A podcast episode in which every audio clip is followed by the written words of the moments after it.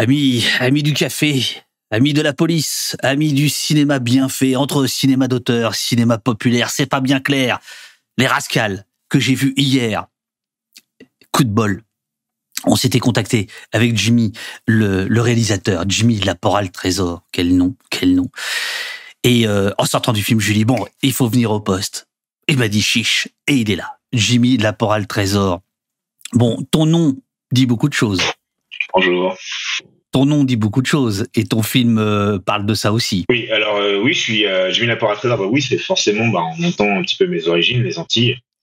Tout le monde connaît Marius Trésor, c'est le cousin de ma maman. et puis bon, Laporal, c'est vraiment un nom type. Si, si. c'est vraiment un nom typique de, de, de, Marie Galante. Je lis le, le, le pitch du, du film, puisque Généralement, on passe soit cinq minutes à l'écrire, soit des mois à l'écrire, mais en fait, c'est le truc qui reste. Et euh, en règle générale, il est, bien foutu. Et euh, je ne sais pas si ce sont tes deux co-scénaristes euh, qui l'ont, qui ont écrit le, pitch, ou si c'est le producteur. Mais en tout cas, je voudrais d'ores et déjà saluer le travail des, scénaristes parce que l'histoire est très très bien troussée. Mais je, je pense qu'on va avoir, on a une petite heure ensemble, on aura le temps de saluer leur travail. Les Rascals, une bande de jeunes de banlieue, profitent de la vie insouciante des années 80. Chez un disquaire, l'un d'eux reconnaît un skin qu'il avait agressé et décide de se faire justice lui-même. Témoin de la scène, la jeune sœur du skin se rapproche d'un étudiant extrémiste qui lui promet de se venger des rascals. Alors que l'extrême droite gagne du terrain dans tout le pays, la bande d'amis est prise dans un engrenage. C'est la fin de l'innocence. Assez ah, chiant le décalage. c'est plutôt bien résumé. Assez bien résumé, mais c'est vous qui l'avez résumé. Ouais, ouais, je sais, ouais. oui, oui. Après, ça a été fait aussi avec l'équipe de, production et il y a eu un petit ping-pong. Tu m'étonnes. Euh, voilà, pour que ça soit au plus juste, qu'on ne spoile pas trop l'histoire non plus. Euh, et on a essayé de travailler en bonne intelligence. Voilà, donc le film se passe en 1984 dans euh, Paris et la région parisienne. Euh, je te laisse, je te laisse planter le, le, le, décor. On regardera la bande-annonce et après j'ai mille questions et je sais que le chat en a aussi beaucoup. Que se passe-t-il en 1984 le, le, film, c'est quoi? Alors 1984, c'est une époque où la France est en train de changer. On passe d'un ancien monde, on va dire d'un vieux monde à un nouveau monde. Euh, c'est la fin de la lune de miel avec euh, Mitterrand, hein, parce qu'on est dans le tournant de la rigueur, donc on est en pleine crise. Il y a beaucoup de chômage. C'est la montée euh, aussi, la première montée de l'extrême droite, parce que l'FN a fait ses premiers bons scores à Dreux en 83 et arrive à avoir ses premiers fauteuils de députés européens aux élections européennes. Euh, et dans la rue, ça se cristallise. alors, on avait une, une, jeunesse qui était multiple, on appelait ça les tribus. Il y a plein de gamins selon la musique qu'ils écoutent qui s'habille d'une certaine manière, d'une certaine manière de penser ou de, ou de, de penser la, la, société aussi. Et dans tout ça arrive une nouvelle euh, espèce de skin qui s'appelle les bonnettes, qui sont racistes, politisés, ultra violents, et ils ont un peu comme projet euh, bah, de mettre un petit peu au pas Paris, de nettoyer Paris aussi euh, des engences non souhaitées en France. Et en toile de fond, il y a une nouvelle musique qui arrive, et ça va devenir la musique après plus tard euh, des quartiers populaires, le hip-hop. Très bien résumé, très très bien résumé. Donc, Donc c'est un monde qui change c'est un monde qui, qui, change. Dans le pitch, j'aurais j'aurais un petit un, petit un petit bémol, c'est quand vous parlez de de l'insouciance des années 80, parce qu'en en fait, euh, il y avait des choses peut-être plus simples qu'aujourd'hui, mais je, à titre personnel, je ne parlerai pas d'insouciance. Donc le, le film démarre, Les Rascals, qui est à l'affiche depuis mercredi dernier. En fait, samedi, je vois un tweet de toi en disant très poliment, merde, il n'y a pas assez de monde. C'était vendredi. Venez ce week-end parce que, on l'a déjà dit ici au poste, tout se joue le premier week-end. C'est-à-dire que si le dimanche soir, les exploitants de cinéma ont pas fait leur beurre, et eh ben le lundi matin ils disent euh, au programmateur bah écoute le film je le garde pas à l'affiche. Déjà demain est-ce que le film sera encore bien à l'affiche partout en France? Si bah, je, là je pourrais pas je pourrais pas te répondre parce que j'ai pas eu le, producteur enfin le distributeur en ligne euh, hier ouais. j'étais en déplacement. Ouais bien sûr. Euh, donc je sais pas du tout du tout ce qui se passe là avec le film. moi je continue à le défendre. Hein. Bien sûr. Je fais mon boulot. Je vais l'appeler tout à l'heure pour savoir, mais euh, c'est la raison pour laquelle c'est la raison pour laquelle c'est la raison pour laquelle tu es là. Donc aujourd'hui, si ceux qui nous écoutent, vous voulez voir le film, n'attendez pas jeudi. Allez-y aujourd'hui, aujourd'hui mardi, avant le, le mercredi. Voilà. non mais non non non non non, c'est important. Il, il, il, il, faut il, faut il faut être là. Donc Euh, on est on est dans les années 80. Euh, c'est une jeunesse qui semble complètement euh, qui semble complètement improbable aujourd'hui. C'est une jeunesse bigarrée avec des origines de partout, qui se retrouve dans une bande là je parle des Rascals, qui se trouve dans, dans, dans une bande très très rock'n'roll en, termes de, de, de, de comment dirais-je de, fringues. Donc c'est très euh, à ce moment-là le, le, film, ton film n'en parle pas, mais c'est très influencé quand même par des films comme euh, American Graffiti ou Grease, etc., qui ont euh, vraiment beaucoup exporté cette imagerie-là. et déjà il y a musicalement un mélange des genres qui est assez incroyable, qui, qui, qui, semble improbable aujourd'hui. Est-ce que tu, tu peux nous dire comment tu as travaillé cette parce que là tu as 8 ans toi en 84, hein, fais pas le malin. euh, euh, non, non, je fais pas le malin. Non. je sais, donc, comment tu as comment tu as travaillé cette euh, cette cette chose-là? Comment tu as su que ça se passait comme ça pour reconstituer cette époque?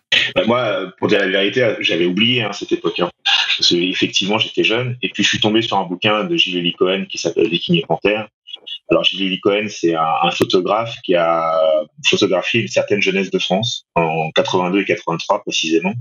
Et il a suivi une bande, euh, donc les Black Panthers, qui est une bande de rockabilly euh, constituée euh, d'antillais, qui écumait les lieux de fête, les balles rockabilly, soit au Draw, à République à l'époque, sur les grands boulevards aussi, et, les, les Del Viking, qui est une autre bande de rockabilly de l'époque.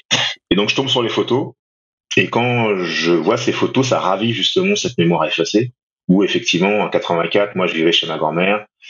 Mon oncle, qui avait 18 ans, effectivement, il avait un Teddy, il avait une espèce de coupe aviateur aussi, et, euh, et euh, habillé très très rockab.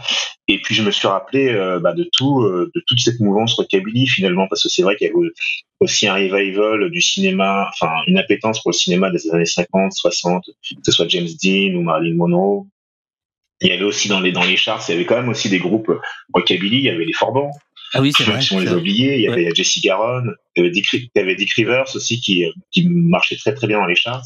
Dans les pubs aussi, il y avait pas mal de comment dire de la culture rockabilly aussi. On avait Victor Lee qui faisait une pub pour Perrier en 80 ou 82. Euh, il y avait une pub Biop aussi euh, qui reprenait l'esthétique rockab. Il y avait pas mal de choses il y avait à la télévision, euh, tu parlais de cinéma. au cinéma, on a, on, a, les Outsiders, on a les Wanderers, on a euh, Rusty James. Bon, Rusty James, c'est un peu moins années, années 60.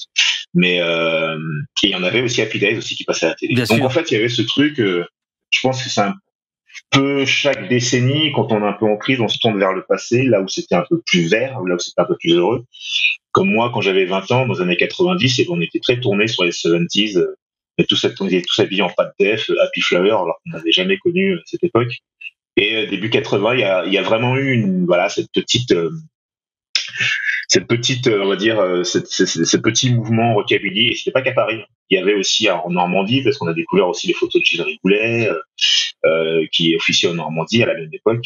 On a retrouvé plein, plein, plein, plein, plein, plein de traces de ça dans la culture, enfin dans la population, enfin tout, partout en France à la même époque avec mes copains en fouillant déjà même des skyblogs. Euh, il y en a pas mal qui traînent sur Internet. Et du coup, moi, avec mes potes, on s'est dit, mais les Américains, ils ont plein de films euh, sur les bandes, et nous, on a vraiment une culture des bandes euh, à Paris. On n'a pas de film, et on a voulu faire un film qui retrace, bah, qui fasse hommage à cette jeunesse. Voilà. Alors, ce que, je te propose, c'est qu'on regarde la, bande-annonce de, ton film. On va revenir, en effet, sur le bouquin. Là, j'ai mis euh, l'affiche de, l'exposition de, Gilles Elie Cohen. Euh, donc, on voit, euh, on voit en effet cette, cette jeunesse très rockabilly et, et qui, qui est ultramarine, d'origine ultramarine. pour pour la petite histoire. Bon, non, non, je te, je te parlerai, je, je, t'en parlerai après. Là, ce que je te propose, c'est qu'on regarde le la, la bande-annonce du film pour bien euh, saisir où on est. Euh, alors comme on a modifié des trucs, voilà, c'est ici, je la mets et on se retrouve dans une minute et 40 secondes. Ils portent leur blague sur leur maison, c'est bouffon. Eh les filles 15 balles, il va se prendre un râteau.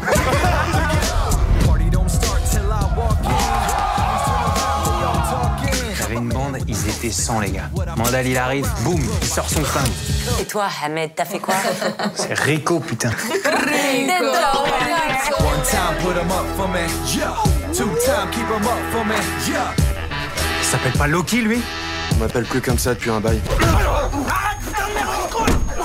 Je veux pas me battre Il a déconné, Ricochet, le disqueur.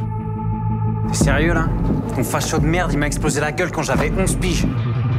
Tu te rappelles pas Ouais, mais c'est pas une raison. Il y avait écrit Rascal sur leur blouson. Celui qui a tabassé mon frère, c'était un arabe en tout cas. Attends, tu l'as vu se faire démonter Écoutez, je vois pas pourquoi cela serait raciste de dire que la délinquance est liée à l'immigration. Moi et mes potes, on va aller retrouver tes rascals de merde. Je veux être là. Faut qu'on le défonce.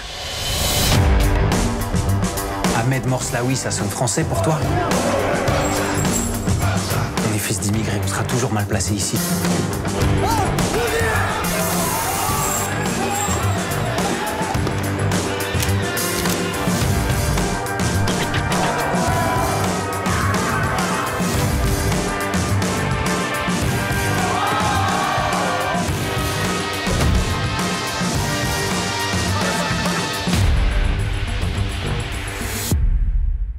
Alors je vais être honnête, la première fois que j'ai vu la bande-annonce, j'ai- trouvé que c'était très film de bande, très West Side Story, très Outsiders, très euh, euh, Les Guerriers de la Nuit, etc., qui, qui, est, qui est un genre en soi et qui est un très beau genre.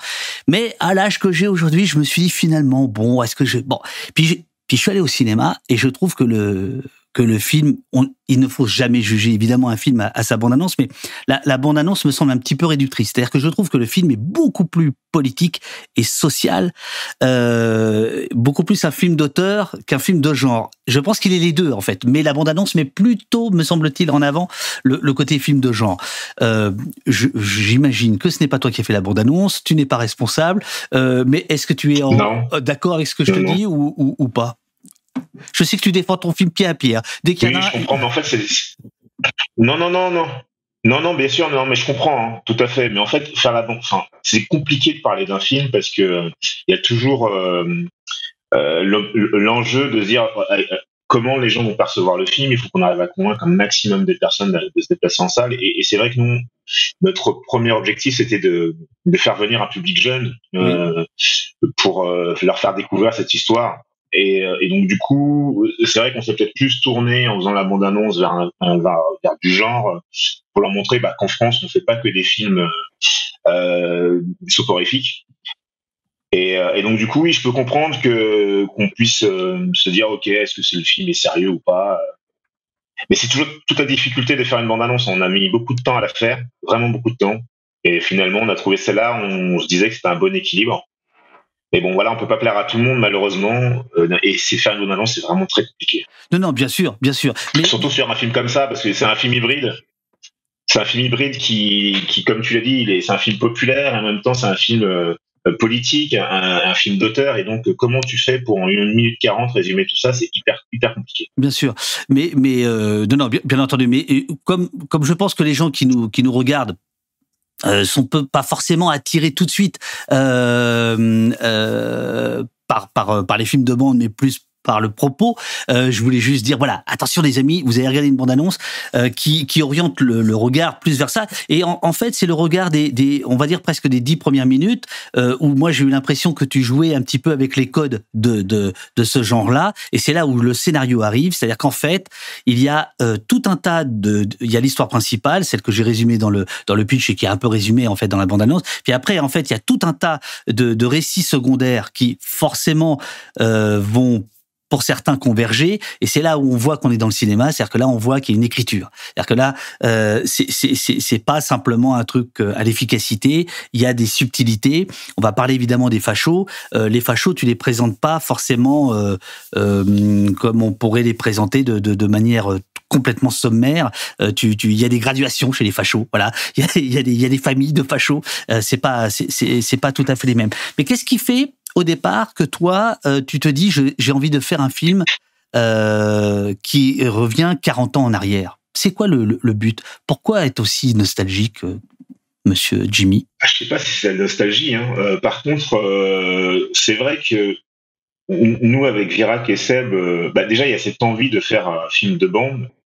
Et quand on, se commence vraiment à se pencher sur cette époque, on se rend compte que on va parler forcément des parce que c'est la mouvance centrale dans les bandes des années 80 qui a vraiment transformé le, le, tissu urbain et comment les bandes se constituent aussi à l'époque. Parce qu'il y a à partir du moment où les bonnets sont arrivés dans l'équation, euh, les bandes qui se sont formées, c'était en réponse aux, bonnets. Et ça a vraiment changé euh, la dynamique, la logique euh, de, comment les bandes se sont constituées. Et donc, forcément, on s'intéresse aux bonnets. Forcément, ça va devenir politique. Et, et puis, en, plus on travaille dessus, plus on se rend compte qu'en parlant du passé, eh ben, ça a beaucoup de résonance avec le présent aussi. Et bah voilà, hein, nous on est euh, aussi bien euh, Seb ou Virat, on a une façon de voir le monde, une opinion sur le monde, euh, et bon bah du coup on se dit bah on va faire ce film, on va y aller à fond et de manière radicale, parce que c'est vrai que ce sont des sujets, comme tu l'as dit, souvent qui sont traités soit par la comédie, soit de manière très légère ou très caricaturale. Et nous on avait envie de regarder bah, le mal en face, quoi, de regarder le racisme droit dans les yeux pour ce qu'il est, sans complaisance et, de manière radicale. Parce que c'est vrai qu'aujourd'hui, euh, on est quand même dans une société où on laisse dire beaucoup de choses, laisse faire beaucoup de choses aussi qui sont intolérables par rapport à, la devise de notre République, quoi. Liberté, égalité, fraternité. Moi, tous les jours, j'ai l'impression qu'on chie sur notre devise et ça, ça me fait mal. Voilà. Donc les Rascals euh, se retrouvent euh, aux prises avec euh, avec une bande de, de, de skins. Et donc je disais tu, tu fais une graduation. Peut-être qu'on peut on peut démarrer par par ça. En 1984 tu viens de le dire. À ce moment-là la, la la terreur on peut le dire comme ça elle est menée par par les bonnettes d'un côté et les skinheads de l'autre qui sont cousins. Enfin bon, on va pas refaire la généalogie au départ. Euh, c'est pas les, les skins sont pas forcément d'extrême droite justement. C'est c'est toute l'ambiguïté. Euh, il y a un concert. à la base, non, ils le sont pas justement. Bien sûr. Oui, bien sûr, bien sûr.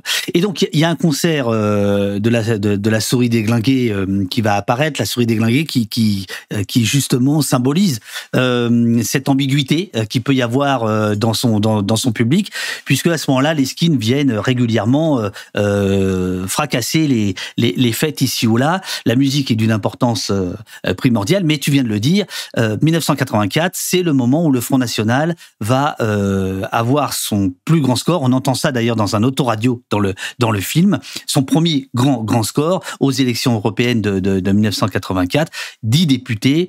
Euh, Jean-Marie Le Pen, dans la fleur de l'âge, 55 ans, va à ce moment-là commencer à pourrir euh, notre, notre, notre société. C'est pour ça que quand on va voir ce film, en fait, ça parle d'hier, mais en réalité, ça nous explique aujourd'hui d'une certaine manière, je trouve. Euh, je disais oui, il y a une résonance totale. C'est vrai que, en fait, ce qui est terrible, quand on a fini le film, la chose terrible qu'on s'est dit, c'est que c'est qu'on est 40 ans plus tard, on est dans les mêmes questionnements et limite la situation elle est pire quoi. Parce que bon à l'époque euh, on a 11 euh, députés, enfin 10 députés, 11 euh, députés, c'est c'est un drame national. Moi je me rappelle qu'en 2002 quand Jean-Marie Le Pen est arrivé au deuxième tour, ça a été aussi un drame national. Je me rappelle que Libé avait, avait titré la honte, un truc comme ça. Mm-hmm. Et aujourd'hui, euh, ben, quand on a 90 députés, euh, c'est dans l'indifférence totale, même limite, euh, j'ai l'impression qu'il y a des gens qui sont contents de ça. Et ça fait froid dans le dos parce que Vas-y, vas-y. Non, de toute façon, j'avais fini. et il et, y, a, il y a effectivement, là, le chat parle du, du procès des Barjols qui va se tenir là dans, dans, dans, quelques jours. Euh, donc, euh, qui s'ouvre, oui, qui, qui s'est ouvert ce lundi, je crois. Euh, il y a un retour de la violence physique euh, d'extrême droite euh, totalement décomplexée qu'on voit qu'on voit à l'œuvre. Alors, ce qui est très intéressant dans ton, dans ton film, c'est que on voit aussi qu'il y a une ambiguïté entre les, les skinheads et et le Front National. Il y a des histoires de couleurs d'affiches. Je laisse les gens qui qui qui n'ont pas encore vu le film de, de découvrir ça. C'est-à-dire que ces, ces gens-là, ce, ce, ce qu'on voit à l'écran, bon, ce sont quand même les hommes de main du, Front National. Donc c'est bien aussi de rappeler euh, qui étaient ces qui étaient ces gens-là et qui sont encore euh, encore euh, aujourd'hui. Sur l'aspect purement documentaire, est-ce que c'est aussi simple pour toi de te documenter sur l'extrême droite de l'époque, sur les tenues, sur les coiffures, sur la gestuelle, que par exemple sur les bandes type les Rascals, c'est-à-dire ceux qui vont devenir des chasseurs de skins? La recherche en fait, euh, ce qui est ce qui est assez, assez facile de trouver euh, finalement euh, euh, des, de, la documentation sur les mouvements d'extrême droite parce qu'il y a eu des travaux euh, universitaires, euh, des recherches universitaires sur sur la question, sur les groupuscules d'extrême droite. Sur tout ce qui est borne, on a trouvé aussi des recherches. Après, ce qui est plus compliqué, en tout cas sur les looks aussi, c'est très simple parce qu'il y a plein de photos. Donc, on peut trouver des photos, des reportages qui nous permettent de retrouver les looks assez facilement. Là où ça a été euh, compliqué, euh, c'était euh, c'est d'avoir accès en fait vraiment à ce qui se passait dans la rue à ce moment-là, parce que les histoires de rue, euh, comme dit Loki euh, dans le film, ça serait les histoires de rue restent, dans la rue, et, euh, et donc du coup c'est vraiment une culture très orale, et pour ça il a fallu qu'on retrouve des acteurs de l'époque, des gens qui font partie de bande pour nous raconter comment comment ça se passait et même même tout- toutes les ambiances de concerts, les choses comme ça. C'est on a eu des discussions avec Tailu qui nous a expliqué un petit peu comment comment comment ça se passait parce que tout Tailu, ça c'est de la mémoire vivante. C'est le chanteur de, de La souris déglinguée. Hein. Oui, tout à fait. Mais tout ce qui est euh, tout ce qui est réellement dans le vivant, dans le quotidien de la rue, euh, ça, il y a rien. Il y a rien. Donc il faut aller chercher à la, à la racine. Il y a quelques documentaires sur sur YouTube parce que il y a des gens qui veulent me faire la leçon des fois sur Twitter, ça me fait marrer comme si j'avais pas vu ces trucs-là. Genre sur le sur les sur le documentaire d'Ayoub euh, sous, sous les pavés ou euh, Antifa. Bien sûr, c'est le baba, on regarde ça, mais en fait, pour pour euh, pour que ça soit comment dire la, la, matière intéressante pour nous, il faut qu'on arrive à croiser les informations. Si on n'a qu'une seule source, en fait, ça sert à rien. Donc, il a fallu qu'on croise toutes les informations qu'on avait pour essayer d'avoir quelque chose de pertinent, quoi, pour raconter l'histoire. Alors ce que ce que je trouve euh, très très bien fait et à mon sens très pédagogique, c'est c'est on voit très bien comment dans ce film euh, il y a des familles à l'extrême droite euh, et euh, il y a une il y a une forme de de, de porosité avec euh, avec notamment un personnage euh, qui est celui du du, du professeur de droit d'Assas qui, qui qui va jouer un rôle imp- important, c'est-à-dire qu'il y a, vous représentez, et là je, là je trouve c'est la force de la fiction, c'est-à-dire que vous arrivez à représenter en quelques répliques, en quelques scènes, euh, toute toute une nuance de, de, de j'allais dire de de de, de brun, euh, c'est-à-dire il y a le prof respectable, il y a euh, donc ce personnage féminin extrêmement ambigu, élève du du, du, prof, sœur du du- d'un d'un d'un des skins, euh, il y a euh, le skin euh, un peu élaboré, si je puis dire, et puis il y a vraiment le, la bidoche, quoi, le, le, le, gros bras. Il y a le tenancier de bar qui qui qui, joue différentes différentes formules. Ça, c'est quelque chose, par exemple, que tu as découvert par tes recherches, où tu où tu le c'était tu le pressentais? Oui, pour être honnête, pour te répondre, comme tu l'as dit tout à l'heure, moi à l'époque j'avais 8 ans, les années 80, quand ça se finit, je suis ado, et, pour moi le skinhead, tous les skinheads étaient racistes. Parce qu'à l'époque, c'est ce qu'on pensait, euh, on n'avait pas de recul par rapport à ça. Et donc, euh, avec Sébastien Evirac, on a vraiment eu à cœur d'aller chercher euh, la vraie, la vraie information pour pas rester dans le fantasme, dans le stéréotype. Et on s'est rendu compte que l'extrême droite, c'était nébuleuse euh, avec plein de plein de particularités, plein de plein de comment on appelle ça euh, euh, plein d'obédience plus ou moins nationaliste plus ou moins royaliste plus ou moins euh, révolutionnaire. Et on s'est rendu compte que c'était euh, hyper compliqué en fait. Moi je pensais que l'extrême droite avant de, faire ce projet là c'était un bloc monolithique.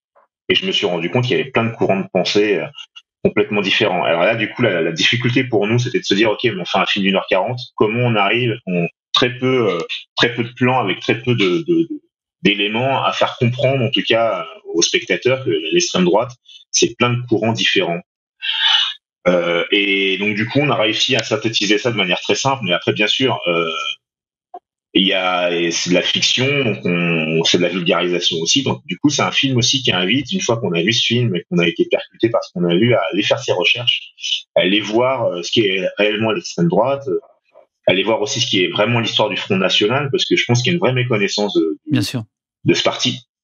Euh, ne serait-ce que quand on voit les déclarations qu'il y a eu, euh, qu'on a, quand ils ont changé de nom pour dire que le RN n'est plus FN, bah, quand on connaît l'histoire du, du FN, on se rend compte que c'est de l'enfumage. Parce que dès le départ, le projet du FN, c'est de devenir un parti euh, traditionnel, qui sera élu de manière démocratique, et donc de, de devenir un parti lisse euh, avec une belle vitrine, quoi. Ça, c'est leur projet depuis le début. Donc, euh, quand le RN nous dit qu'il a changé et qu'il est plus comme le FN, c'est faux.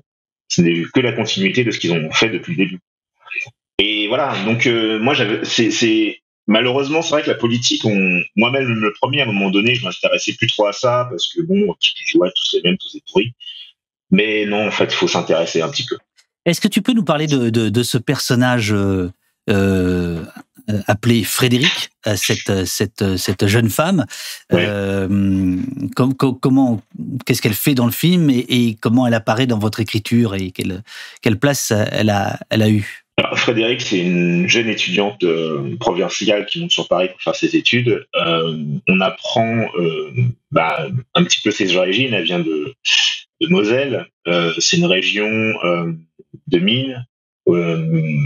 Pendant la Seconde Guerre mondiale, on a, on a pris les enfants pour les faire, pour les enrôler dans la jeunesse hitlérienne. Donc, on apprend que son père fait partie de ces, de ces enfants-là. Donc, on imagine dans quel climat elle a pu grandir. Et, son grand frère, euh, Yann, donc nous, euh, donc un père euh, raciste forcément, avec une certaine violence, et euh, ce qui va euh, forcément planter des graines dans ses enfants. Euh, Loki, lui, dans notre histoire, il part assez rapidement quand il est à l'adolescence de la maison parce qu'il en a marre de ce racisme, il rejette ce racisme, en tout cas il part avec cette violence extrême. Et Frédéric va, rester là-dedans. Sauf que on va dire que ce racisme, cette petite graine reste latente, juste, qui attend juste en fait le moment qu'il y a une injustice qui la frappe pour que tout d'un coup tout parte quoi. Euh, et nous, euh, avec ce personnage-là, ce qui nous intéressait, c'était c'était un petit peu notre cheval de Troie, c'est ce qui nous permettait de plonger euh, dans l'horreur de l'extrême droite, de voir un petit peu exactement quel était le, le, le visage euh, de ces partis, et de manière, comment dire, faire vivre aux spectateurs d'être aux premières loges, c'est-à-dire, en fait, on, on invite le spectateur à s'identifier à Fred. Et, euh, et, à travers Fred, ils sont amenés à se poser une question. Déjà, la première, est-ce qu'on peut se faire justice soi-même? Et, la seconde, euh, c'est aussi euh, comment on peut être attiré par la radicalité et comment on peut sombrer dans la radicalité parce qu'on reste dans, un, dans une logique de haine. Et Frédéric, pour ça, c'est un personnage qui nous amène là où on n'aurait pas voulu aller, et pourtant on y va, et ça nous permet de comprendre beaucoup de choses, sur la nature humaine notamment. Voilà, c'est ce que j'appelle moi le, le, le, le cinéma. D'ailleurs que effectivement, euh, euh, on se met à l'aimer ce personnage, alors que je laisse je laisse la surprise. Mais euh, en, en tout cas, elle est ambiguë et on est ambigu avec elle, on est ambi- ambivalent, y compris euh, quand euh, on se retrouve dans un cinéma comme c'était mon cas hier. Euh, je ne le savais pas. Euh, Est-ce que tu sais ce que c'est que les pâtés premium? Ah oui, si, avec les gros fauteuils euh, euh, où on peut s'allonger. Euh, on- oui, oui, oui. Alors, je te signale, ça coûte 10 J'ai jamais essayé par contre. C'est bien? je savais pas. Mais tu as, tu as passé le test premium. Bravo. Ça coûte 18 balles. C'est hors de prix. mais bon, il fallait que je vois le film. Voilà. Et donc, si tu veux, c'est des fauteuils euh, tellement ergonomiques. Parce que tu peux, tu vois, monter le fauteuil euh, devant, donc tu peux presque t'allonger derrière. Et donc, et donc, non, non, attends, c'est très risqué pour les films parce que tu peux t'assoupir. Tu vois ce que je veux dire? En plus, moi, je suis allé à la séance de 15 heures parce que je, je voulais voir le film, je voulais t'inviter et tout ça. Donc j'ai eu peur. Je me suis dit, merde, est-ce que je vais m'endormir? Pas du tout. Pas du tout. Donc le, le film a passé le test premium. non, moi je pense une grosse connerie leur truc de. Yes Non, je- je- mais, mais- mais par contre, toi et l'équipe, euh, offrez-vous ça, quoi, parce que, tu vois, le, le, le, le repos du, du, du, du travailleur, quoi. Euh, et, et en partie, en partie parce que justement, très vite, on est, on est, on est pris dans cette histoire, même si on arrive avec un, euh, c'était mon cas avec un, un a priori, c'est-à-dire que moi, je suis du côté des rascals, évidemment, contre les, enfin, je revis ton, ton, ton, ton, ton- ton histoire, euh, mais si ça n'avait été que ça, et si je n'avais été que alimenté dans cette euh, dans cette vue, euh, dans cette perspective, je me serais emmerdé. Or là, ce qui est intéressant, c'est que euh, vous nous faites comprendre d'autres logiques, vous nous faites voilà entrer entrer chez l'ennemi, quoi. Voilà. Et, et ça, je trouve qu'il y a beaucoup de il y a beaucoup beaucoup de subtilité. Ouais. De, de la même manière que euh, et je pense que c'est extrêmement important. Euh, tu nous expliques que, le racisme n'est pas le même selon ton origine, selon ta couleur de peau. Il y a une différence entre euh, l'immigration euh, maghrébine, une différence. alors justement, c'est enfin, très compliqué. comment tu dirais toi, immigration ultramarine? Non, puisque puisque tu nais français. C'est Euh, un paradoxe, vrai. Oui, c'est- un paradoxe en fait. Mais nous, on dit souvent euh, qu'on est euh, français avec des gueules d'étrangers.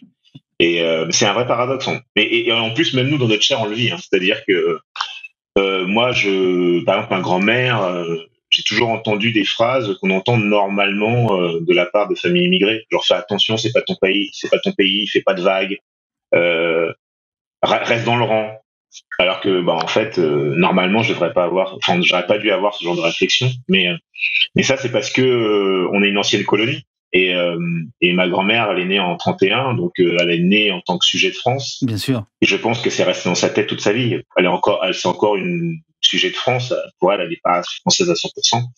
Et comme j'ai vécu avec elle jusqu'à l'âge de 17 ans, bah, m'a, elle m'a quelque part élevé dans cette mentalité. Même si moi, euh, pour être honnête, euh, je me suis jamais posé la question tant que j'étais dans ce système scolaire parce que j'étais bon élève. Et je me suis rendu compte que c'était euh, Ah, mais c'est en tout cas que ma couleur de peau avait une importance pour la société quand je suis sorti euh, du système scolaire. Donc là, c'est génial, parce que ce matin, je comprends qu'il y a, il y a, il y a quelques clins d'œil autobiographiques dans ton film. Parce que la, la, la mère, le bon élève, Ah oui, pas, pas qu'un peu. ça, se- eh, ça se sent. Ça sent. Non, mais ça, c'est ça qui est, très beau aussi. C'est que euh, il y a, y a, il y a une vitalité quoi dans l'écriture, dans la façon de filmer, dans la nécessité de, de, de raconter ça qui est qu'on qu'on perçoit dès la première image. Merci. Ben, Je t'en prie. Euh, C'est bizarre ce décalage. Euh, alors par- parlons des Rascals. Voici euh, voici l'affiche. Euh, quels sont euh, à, à grands traits, euh, puisqu'on est déjà à 9h32 et que tu as un train à 10h13 hein, et que donc il s'agit pas de te le faire rater. Euh, euh, Raconte-nous quels sont euh, les personnages que nous voyons là sur l'affiche. Euh, qui sont-ils euh, et, et que font-ils? Alors, on va aller de gauche à droite. On va commencer par Boboche, le petit blond au fond. Alors, Boboche, euh, c'est euh, c'est euh, c'est le, le- les, les bons plans de la, de la bande. En fait, on l'a on a dû le couper euh, au, au montage, donc vous n'avez pas accès à une certaine information. Lui il travaille à la radio et il file les bons plans du week-end de sortie et compagnie. Donc, c'est pour ça qu'il est au courant de tout, des concerts où on peut faire la fête et tout ça. Et euh, Boboche, il est, il, il, il, est, il, il idolâtre James Dean, c'est pour ça qu'il habille un peu comme ça et qu'il cultive sa ressemblance avec James Dean. Si jamais vous faites attention, il a vraiment une gestuelle. Il copie la gestuelle de James Dean pendant le film. Incroyable. C'est assez intéressant. Ouais, ouais. Euh, après, on a, on a Mitch. Mitch, qui est le neveu euh, de Rudy, c'est un jeune garçon euh, bah, d'origine antillaise. Il vit chez sa grand-mère. Effectivement, il est bon élève. Il a la possibilité de rentrer en Henri IV parce qu'il est vraiment très, très, très bon élève. Mais en même temps, c'est un petit con. Euh, c'est un petit con, euh, comment dire, un petit rebelle, grande gueule, euh, Ça c'est et qui autobiographique. aime bien danser le hip-hop. Parce que, ouais, ouais, ouais, j'étais un petit con moi quand j'étais petit. J'ai été trop une grande gueule. Ah, ouais, ouais, ouais. Je me suis assagi avec le temps, mais j'étais insolent, du- d'une insolence insupportable quand j'étais- j'étais adolescent. Et donc voilà, Mitch euh, est comme ça. Et euh, d'ailleurs même son parcours, hein, pareil, j'étais, j'ai, j'ai- pas Henri IV, mais en tout cas, euh, j'ai, pu postuler à un, grand lycée euh, au même âge. Euh, et donc voilà, ça, aussi c'est une trajectoire autobiographique. Et il est, ben, lui comme il est plus jeune, il est carrément pris dans la nouvelle génération avec le hip-hop qui arrive. Et lui, c'est la musique qui lui plaît.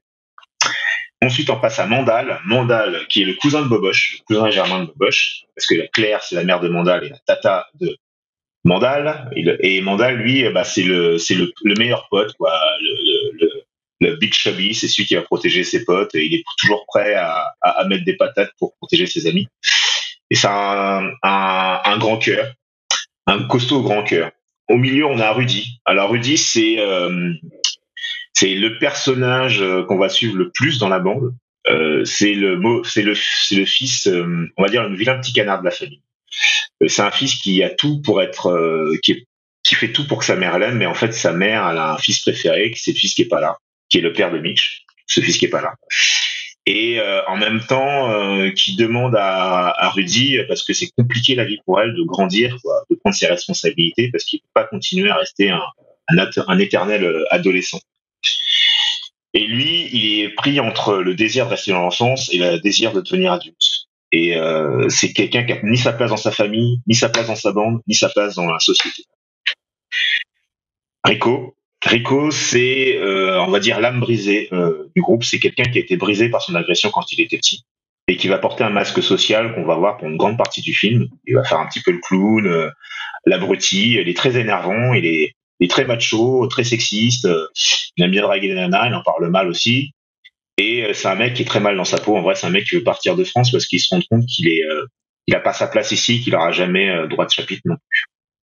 Donc c'est un personnage beaucoup plus profond qu'il en a l'air au premier abord. Et non, et, et, puis, il a, il, a, il a une question d'identité, c'est-à-dire que euh, il se fait appeler Rico alors qu'il oui, est. Oui, parce qu'en plus c'est aussi historique. Hein. C'est dans les années 80, il y avait cette mouvance où euh, il y avait beaucoup de maghrébins qui se faisaient, qui prenaient des noms, des prénoms italiens juste pour pouvoir draguer les filles, parce que en fait, il faut, euh, c'est difficile à s'imaginer, mais en tout cas, dans les années 80, être maghrébin, c'était compliqué en société française. Vraiment compliqué pour tout.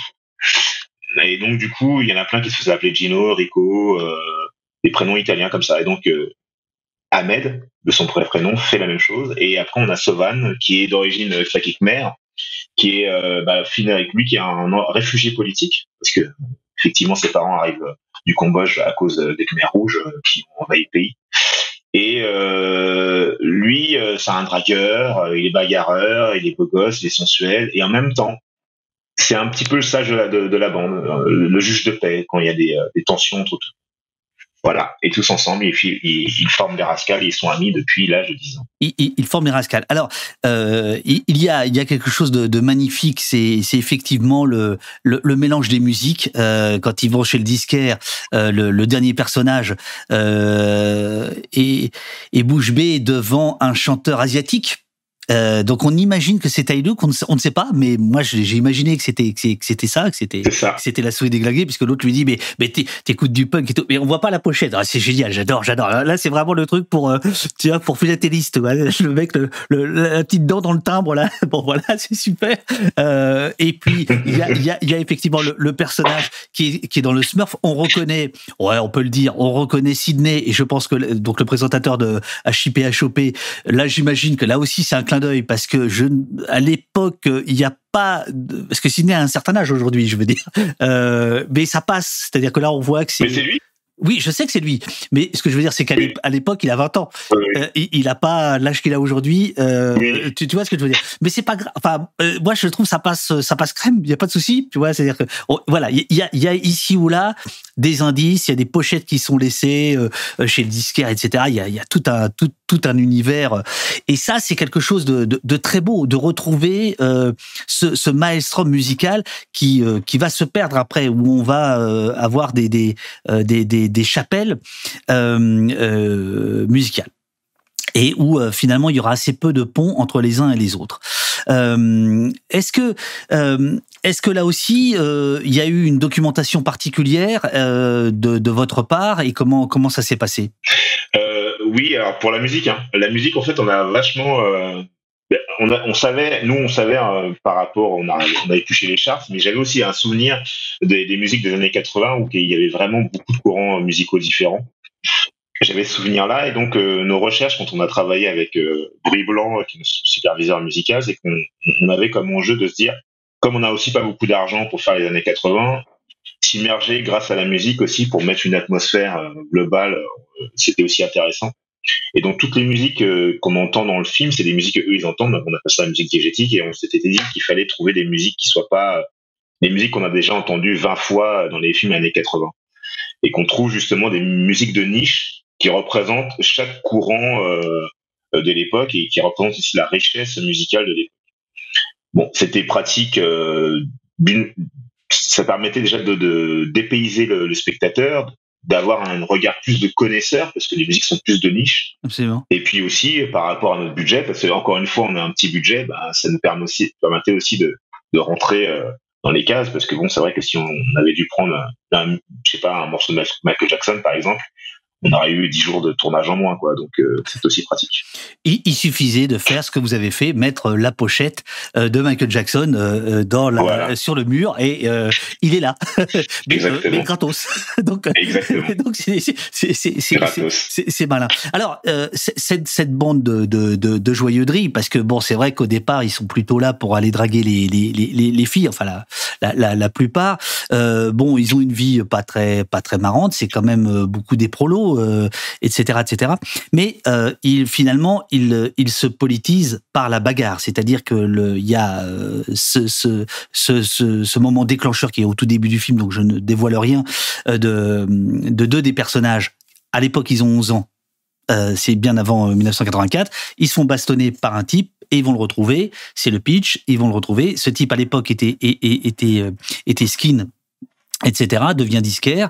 Euh, et est-ce que euh, cette politisation, moi je, je, la vois comme une politisation express par la, par la baston, est-ce que c'est ce que vous avez voulu dire ou je me suis euh, égaré? Non, mais non, c'est non, non, non, c'est le sens de l'histoire parce que quand on regarde bien, les, les, bandes avant justement, je disais tout, un peu plus tôt que les bonnets avaient cristallisé euh, une nouvelle logique, un nouveau paradigme pour euh, la formation des bandes. Avant leur arrivée, en fait, les gens se, se rassemblaient en bande juste parce que pour, pour le kiff. Euh, par exemple, les Panthers, euh, quand ils se sont rassemblés, euh, outre le fait qu'il y avait des agressions faites par des rebelles et des PED, la dernière fois, j'étais à Radio, Nova avec l'un d'entre eux. Il me disait qu'en fait, moi, à la base, on s'était, on rassemblés parce qu'on kiffait danser, quoi. Danser le rock et aller dans les balles ensemble. C'était ça qui les rassemblait. Donc, il y avait un rassemblement qui était fait pour des raisons positives. Et à partir du moment où les bonnets sont, se sont un peu emparés de certaines rues de Paris, certains quartiers, eh ben, les bandes se sont plus rassemblées pour des raisons positives, elles se sont rassemblées dans une logique d'autodéfense. Donc c'est une autre logique. Et euh, donc avant c'est pour le kiff, et puis après c'est euh, la, la, région, elle est, la, la, la, raison est plus politique. Et donc c'est ce qu'on retrouve avec les Rascals. Au début ils sont ensemble parce qu'ils sont potes, c'est pour le kiff. Et à la fin, et puis après, euh, par rapport à ce qui va se passer avec les bonhommes, à la fin, quand on a l'épilogue, on comprend que la, la, réunion, enfin que le, le, lien, ce sera plus seulement un lien euh, d'amitié, il y aura autre chose, plus politisé en fait. Et c'est le sens de l'histoire, tout simplement. Alors, tu, tu... Et oui, j'ai vu qu'il y avait Delgrès. Oui, j'en ai pas parlé de Delgrès pour la musique. Effectivement, c'est hyper important. Euh, Delgrès, euh, une fois qu'on avait fait la musique diégétique, la musique, euh, la musique de film et la musique de film, euh, nous on voulait que le film ait une identité rock'n'roll. Mais en même temps, il nous fallait l'identité créole parce qu'on suit quand même la famille de Rudy. Et euh, j'ai découvert Delgrès euh, grâce à Manuel Chiche, qui est euh, le producteur du film. Et quand j'écoutais leur morceau, j'ai tout, de suite trouvé que c'était en adéquation avec, avec l'univers des peignait, parce qu'ils font du hard blues, ils chantent en créole. Et donc on s'est rencontrés assez rapidement avec Pascal Danet, et il a accepté de faire la musique. Et la musique qu'on entend au générique de début, c'est une musique qu'il a fait en, en 3-4 jours. C'est un premier jet. Et tout de suite, j'ai compris ben, ouais, qu'il avait compris l'univers du film, et donc on, on est parti pour le reste. Voilà. Euh, alors, c'est pas les bonnets, c'est les bonheads. B-O-N-E-H-E-A-D-S. Voilà. Euh, euh c'est la tête rasée, en fait. C'est ça euh, Ou qu'est-ce que ça veut dire, bonne Pas comme moi. Oui, c'est ça. Oui, oui, c'est en fait le. Je sais pas, Jimmy. C'est la, tête, la tête à l'os, ça veut dire. C'est ça, la tête à l'os. Ça veut dire tête, c'est tête osseuse. Tête osseuse, ça veut dire qu'on est vraiment rasable. Ah, c'est ça. C'est pas mon cas. chacun, chacun son truc. Non. Alors, il y a un truc génial dans le film. Alors là, qu'est-ce que j'ai été heureux? C'est euh, le langage. Parce qu'il y a tout un tas de langues euh, qui sont qui sont racontées. Certaines certaines sont perdues, je pense. Je pense que le loup est perdu. Il y a une scène euh, vraiment très belle, très douce, très euh, très innocente euh, où l'un des où, les rascals parlent en loup Tu vas nous expliquer ce que c'est. Et, et, et, et le, petit blondinet il comprend pas et, il, il, essaie de savoir mais comment comment, donc qui, était au départ la, la langue des, des bouchers, hein, des bouchers de, de, de, des Halles ou de la Villette, je sais plus. et, et, et en effet, dans les années 80, il y a euh, l'argot qui est encore euh, très fort, il y a le verlan et il y a le louchébem et il y a donc cette scène sur le louchébem, puis il y a aussi euh, tous les dialogues créoles, tous les en, créole, tous les tous les dialogues. voilà, est-ce que tu peux nous raconter cette cette cette joie de travailler la langue? Ouais. Bah, en fait, déjà, dès le départ, lesquels? Le oui, oui, oui, on a tous sous-titré. Tout ce qu'on ne peut pas comprendre, on les a sous-titrés. Ouais, on le sous-titre. Et le créole aussi, on sous-titre. Absolument. Et c'est là où il y a un effet de sens absolument extraordinaire, c'est qu'on comprend pourquoi euh, Alors pour le créole, non parce que c'est naturel, mais pourquoi des gens vont appliquer une langue qui n'est pas euh, qui n'est pas officielle C'est justement euh, c'est un code. Et si nous, en tant que spectateur, on a besoin de sous-titres, c'est qu'on est exclu de cette conversation. Et donc là, je trouve qu'il y a un effet de sens qui est qui est, vachement bien en fait. Ce qui, parce que comme ça, on peut suivre la conversation, mais on voit bien qu'en effet, c'est une culture qui est en train de naître, qui est en train de qui est en train de se faire. Alors, comme je n'ai dit que du bien du film, j'aurais deux petits bémols justement sur la langue, Oh, non, non, mais te redresse pas, tout va bien. Euh, plusieurs fois, il y a des expressions que j'ai trouvées très, très actuelles, très contemporaines. Le t'es sérieux. T'es sérieux, là Je suis pas sûr qu'il y a 40 ans, Mmh. hmm, il faudra regarder. C'est c'est un détail. Ouais, on aurait pu te dire sérieusement, peut-être un truc comme ça. Mais c'est vrai qu'après, malheureusement, on fait des prises et puis des fois, on garde la prise la plus dynamique et on a affaire à des comédiens qui ont 20 ans aujourd'hui. Et, euh, et donc, c'est vrai que des fois, ils avaient, euh, des fois, il y avait des expressions qui sortaient. Je devais couper des scènes Et parce ça- qu'ils sortaient des expressions ça- naturellement. C'est- pas puis, a des grave. fois, et puis des fois, il y a, ouais, puis des fois, il y a l'énergie qui l'emporte. Enfin, laisse tomber, on laisse passer, quoi. Mais oui, oui, forcément, il y a forcément des erreurs. C'est- pour te titiller, euh, voilà. Mais euh, je, je, je l'ai écrit pour annoncer l'émission. Je pense que dans, dans ta dans ta bande d'acteurs, il y a, ils sont tous très jeunes. Euh, Enfin, je sais pas, il y a, il y a, il y a un côté euh, presque nouvelle vague là. C'est-à-dire, il y a- à mon avis, euh, il y en a qui vont avoir des, propositions là parce que ça ça joue très bien. Tout le monde joue très bien, etc. Donc c'était juste pour t'embêter. En revanche, plus plus plus important, euh, il y a un il y a un grand absent, je trouve, dans le film, c'est le SIDA. Or, 84, Oui. 86, Oui, oui, oui. c'est Mais parce juste- qu'en fait, euh, en 84, euh, si tu t'en rappelles bien, le sida c'est considéré comme la, la peste homosexuelle. absolument. Et donc, euh, comme là, euh, on est, on n'est pas dans, on, voyage pas dans, dans, bah, dans les sphères homosexuelles dans mon truc, parce que bon. Oui, oui, oui, oui, oui, oui. donc, pour, la- pour, pour les bandes comme ça, même s'il y a déjà le sida qui, qui fait déjà des ravages, ils se sont pas concernés. Et d'ailleurs, moi, je sais que les, premières personnes que j'ai vu mourir, euh, enfin, c'était des amis euh, de mes tantes et, tout ça. Euh, bah, c'était des gens qui étaient vraiment plus du monde de la nuit, quoi, qui allaient faire la fête dans, les discothèques, et trucs comme ça. Et les bandes, les premiers morts arrivent un petit peu après. Mais ça, en fait, c'était un truc. c'est plus un truc qu'on va qu'on va garder nous pour le projet de série justement. On a un- une arche sur un personnage Ah, d'accord. Qui effectivement fait partie d'une bande, euh, qui euh, qui euh, fait- qui aime qui on va dire comme on dit maintenant un queutard et qui finalement ben lui va contracter le virus du sida quoi.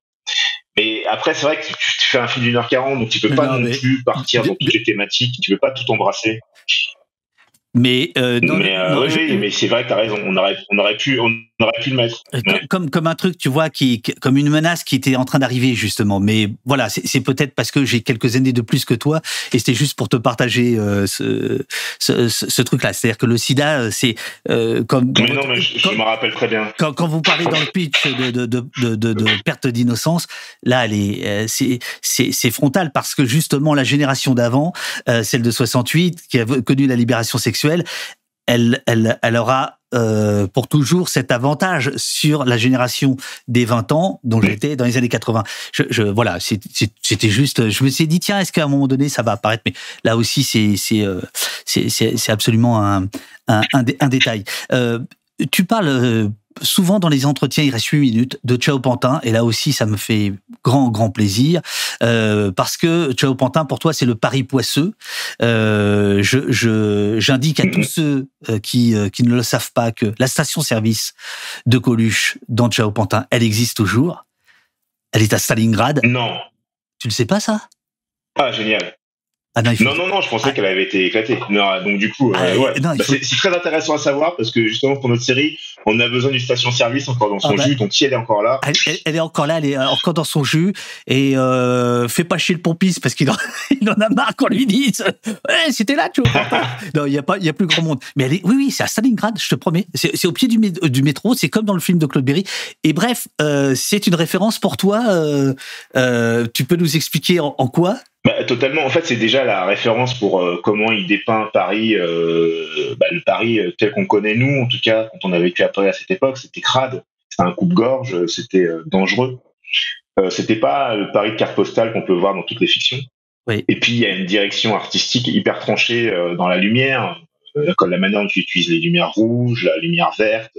C'est vraiment une codification hyper forte. Et ça, en fait, ce, ce- ce- comment on, on utilise les couleurs aussi bien dans la lumière que dans les costumes, c'est quelque chose aussi que je suis allé chercher dans ma DA euh, pour signifier des choses de manière inconsciente. Par exemple, le rouge dans le film, partout où tu vas avoir du rouge, que ce soit euh, présence des corps ou dans la lumière, ça, c'est comme si je t'alertais qu'il allait, qu'il allait se passer quelque chose de, pas très, euh, enfin, que c'était un- une zone dangereuse, quoi. Et donc, il va forcément se passer quelque chose. Donc, on joue avec les codes des couleurs. Il rien, rien, rien n'est laissé au hasard. On a vraiment tout réfléchi, aussi bien la lumière, les costumes, les vêtements aussi évoluent avec euh, au fur, et à mesure du film parce que oui. l'émotion des personnages évolue aussi. Donc on a vraiment une réflexion comme ça, scène par scène, avec toute l'équipe artistique, qui serait décor, euh, maquillage, euh, costume et, et, et lumière. On, on, a réfléchi tout ça ensemble du début à la fin du film. Euh, la, la, et donc, ouais, la, pour moi, Jean Pantin, ça a été un exemple pour ça. Qui est, qui est un film magnifique avec un Coluche euh, extraordinaire. Euh, et un Richard Anconina. Un... Il est sur Netflix, hein, pour ceux qui l'ont pas eu. Hein. Ouais, il est sur Netflix, hein, pour ceux qui l'ont pas vu, je vous invite à le regarder. Allez, allez le voir. Ah, vraiment, non, vraiment, vraiment, c'est un, un magnifique euh, film. Euh, tu parles de, tu parles du Paris de l'époque. Il y a une scène, euh, bah on, on, on, la voit, c'est, elle est, elle est, elle est, elle est là. Il y a, ah non, ça c'est, ça c'est le, non non, là je me gourre. Il y a une scène dans le métro. Est-ce que tu peux nous raconter comment un réalisateur mmh. comme toi, c'est le premier film, euh, peut avoir accès à une vieille station de métro euh, qui soit encore un peu dans son jus, euh, avec de la faïence très jolie, etc. Il y a, voilà, et une vieille rame. Comment ça se passe avec la, RATP à la RATP, eux, ben déjà, ils sont surchargés. Ils en reçoivent des demandes de tout le monde. Et puis, il faut faire une demande. Il faut motiver cette demande parce qu'il y a des, tu peux pas peux pas tourner tout et n'importe quoi dans le métro. Ils ont une charte. Et donc, euh, déjà, il faut réussir à les convaincre du projet. Une fois qu'ils sont convaincus, ben après, euh, il faut leur dire exactement ce que tu vas tourner. Il y a des choses que tu peux pas faire. Par exemple, la scène du métro, à l'origine, on voulait mettre un chien, un, une espèce de mastif qui allait participer à, à, cette séquence. Et on nous a dit non, pas de chien type, type pitbull, mastif euh, dans l'ensemble du métro, euh, c'est interdit. Donc du coup, là, il a fallu repenser la scène, mais euh, et, mais voilà, faut vraiment montrer exactement ce que tu vas tourner. Donc la scène a été storyboardée, donc tu savais exactement ce que j'allais ce que ouais. j'allais faire pour avoir l'autorisation. Et après, c'est très, euh, c'est très timé. Hein. La, la, station, euh, c'est la station dédiée euh, qui apporte des lilas. C'est ça. On peut customiser un petit peu comme on veut, et qui est déjà une station dans son jeu, dans son jus, pardon. Et, et après les couloirs, on a eu accès, mais c'est à l'heure de la fermeture du métro entre 1h et 5h du matin. Voilà, c'est ça, c'est ça. Et il, il, existe aussi quelques stations fantômes euh, qui peuvent servir de de de de, de, de décor euh, pour le pour pour pour, ouais. pour, le pour le cinéma. Euh, il reste il reste quatre minutes. Je, je voudrais je, je, voudrais juste expliquer pourquoi le film m'a autant touché. Il se trouve qu'il y a quelques années, j'ai écrit un bouquin qui s'appelle Le New Moon sur une une salle de concert à, à Pigalle et euh, j'ai retrouvé, euh, en fait, en, en, rentrant chez moi après le film, je me suis dit, mais le film me dit quelque chose. Alors, je, me permets de lire trois, trois phrases. Mamar était un noir, un fier, un Black Panther. Sa bande traînait du côté du pont de Sèvres. Il y avait aussi Zinkou et Jida qu'on croisait au New Moon c'est la, la, salle de concert. Le premier manager de la Mano Negra leur avait offert l'hospitalité quelque temps plus tôt dans une MJC dont il avait décrété, en toute sauvagerie, être le directeur. Panther et Mano feront un bout de chemin ensemble à coups de slam et de service d'ordre. C'était les douze années où François publiait des cartes sensationnelles intitulées 2000 à se partager Paris. On y lisait des noms de gangs qui faisaient trembler ce qu'il fallait et qu'importe si le quotidien racontait n'importe quoi et mêlait rappeurs et caïds, les requins vicieux, Maniac Possy, Black Dragon, Dernier Salaud et autres NTM de Saint-Denis situés à Épinay sur la carte, les pauvres. Le schéma était parsementé d'étoiles comme autant de lieux de rencontre et d'affrontement. Pigalle était une des étoiles. Voilà, c'est juste pour te dire que ça m'a fait revivre ce. Ton film m'a fait revivre un, petit peu ça, quoi. Ce moment où il y avait euh, où le périphérique finalement euh, on l'explosait un peu, quoi. Tu vois. Ouais, ça me fait euh, ça fait plaisir d'entendre ça. C'était aussi une c'était aussi un, un, des enjeux du film, c'est de faire revivre les années 80 d'une manière inédite, pas d'une manière fantasmée, plutôt authentique. Donc ça me fait plaisir. Tu as dit, ça va être une série. Après, je te libère. Tu vas prendre, le, tu vas prendre le, le train. Euh, tu as dit que euh, vous alliez faire une série. Alors, moi, j'avais cru comprendre que la série c'était plutôt l'adaptation euh, de ton euh, précédent court métrage, puisque là, c'est ton premier long métrage. Euh, non, la série, c'est un mélange de, des deux. C'est comment Tu peux nous en dire plus ou pas? Oui, oui. Alors, la série, ça s'appelle Black Mamba. Donc, c'est vraiment raconter l'histoire d'une de, de jeunes qui se sont euh, organisé en bande, justement pour répondre à la, menace euh. Et comment on part d'une idé- d'une idéologie euh, d'autodéfense euh, euh, plutôt légitime et comment en fait cette bande va dériver petit à petit dans la délinquance après être passée par la chasse au ski. Donc c'est vraiment raconter euh, ce qui s'est passé dans, en banlieue parisienne, en, en région parisienne entre 88 et 92. Et ce sera pour, euh, pour quand? Et, et, et pour où? Alors, ce sera pour. On fait ça avec Canal+. Euh, donc, euh, du coup, euh, nous, on est sur le pilote. Donc, on sait quand on commence, mais on sait pas quand on finit. Hein, quand on commence à écrire une série. ben, En tout cas, bon vent, bon train déjà, et mais bon vent. Allez voir le film. Et mon cher Jimmy, je, je viens de retrouver en même temps que tu parlais la fameuse Ah oui, la, fa- la fameuse carte de François qui est- c'est drôle parce qu'aujourd'hui ça ça ne dit rien à personne. À l'époque ça avait été un cataclysme. C'est n'importe quoi cette cette carte. Déjà François Ouais, je me rappelle. tu t'en souviens de ça? C'est complètement fou ça, ça, c'est Ouais, oui, oui, un tout petit peu après toi. C'est 89 un truc comme ça je crois. Voilà bon C'est un peu aussi la cartographie de, de la série. On voit les zones de combat en étoiles et tout ça euh, sur, sur c'est incroyable. c'est incroyable On se croirait dans les Warriors. Euh, Absolument. Alors, Saul Caribou nous dit, le film a l'air super, je négocie pour pouvoir le passer dans notre petit cinéma. Je vous rappelle que vous pouvez le faire. Effectivement, demandez si dans votre ville, le, film n'est pas à l'affiche. Vous dites, vous allez, vous allez voir le caissier, vous dites, Hey, euh, j'ai vu au poste un gars, il est sympa, il a fait un super film, pourquoi il passe pas? Super entretien qui vend super bien le film, nous dit Weston premier. Bah tant mieux, tant mieux, tant mieux, c'était vraiment l'idée, quoi. Et je me suis dit, il faut, il faire ça rapidos. Allez, bon train, vas-y, euh, Jimmy, merci infiniment d'être passé au poste. Merci beaucoup. Et, et bravo, merci. et bravo, et c'est super. Et bravo. Bah, merci d'avoir mis en GAV. Hein. Merci beaucoup. Bonne journée. Bonne journée. Ciao, ciao. Salut, salut. Voilà, les amis. Ben voilà, ben c'est. C'était au débeauté, c'était au débeauté. Euh, normalement, on devait pas faire au poste aujourd'hui, mais moi j'ai vu le film hier, j'ai dit non, non, non, on va faire quelque chose, quoi. Amis de la police, du café, de la tendresse utopiste et des streams sérieusement libres. Mille merci d'avoir suivi ce nouvel épisode de Poste, les Rascals, descente cinématographique dans le Paris-Baston des années 80. On prend le café avec Jimmy. Merci aux immenses modos de la paix et à Techno, Euriad, Jessie, Robin et Olivier. Merci à la folle équipe du site oposte.fr. Oposte.fr, abonnez-vous. Emmenés par les pétaradants Sylvia, Nicolas, Emeric, Alex et tous les autres. Merci à Blast, bien sûr, Blastos pour le partenariat. Et à la semaine prochaine.